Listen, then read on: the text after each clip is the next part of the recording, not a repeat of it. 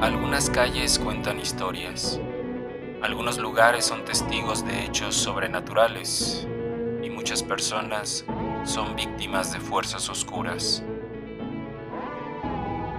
Esto es Leyendas y Relatos de México.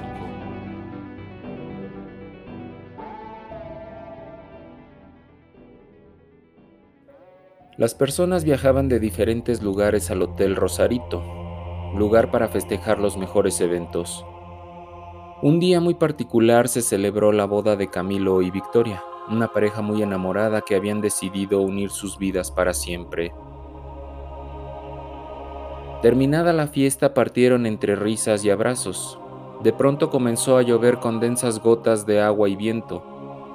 El padre de la novia les había obsequiado un viaje a Europa para su luna de miel.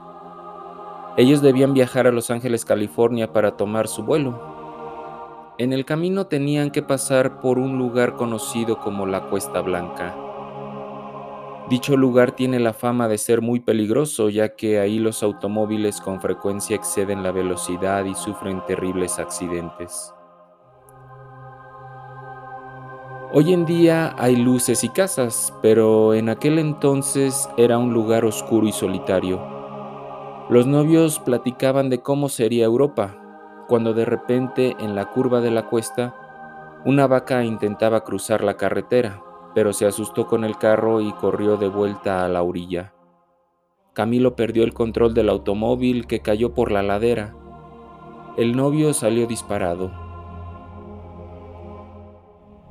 Victoria, gravemente herida, pudo salir del carro y correr hacia su esposo para intentar salvarlo.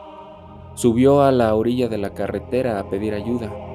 Los pocos coches que pasaban a esas horas seguían su paso, pues desconfiaban o se asustaban al ver a una novia gritando y cubierta de sangre. Mientras tanto, Camilo agonizaba. Victoria, ahogada en llanto, decidió pararse a mitad de la carretera para forzar a los automóviles a detenerse. Entonces pasó un camión de carga cuyo conductor no la vio y desgraciadamente la atropelló.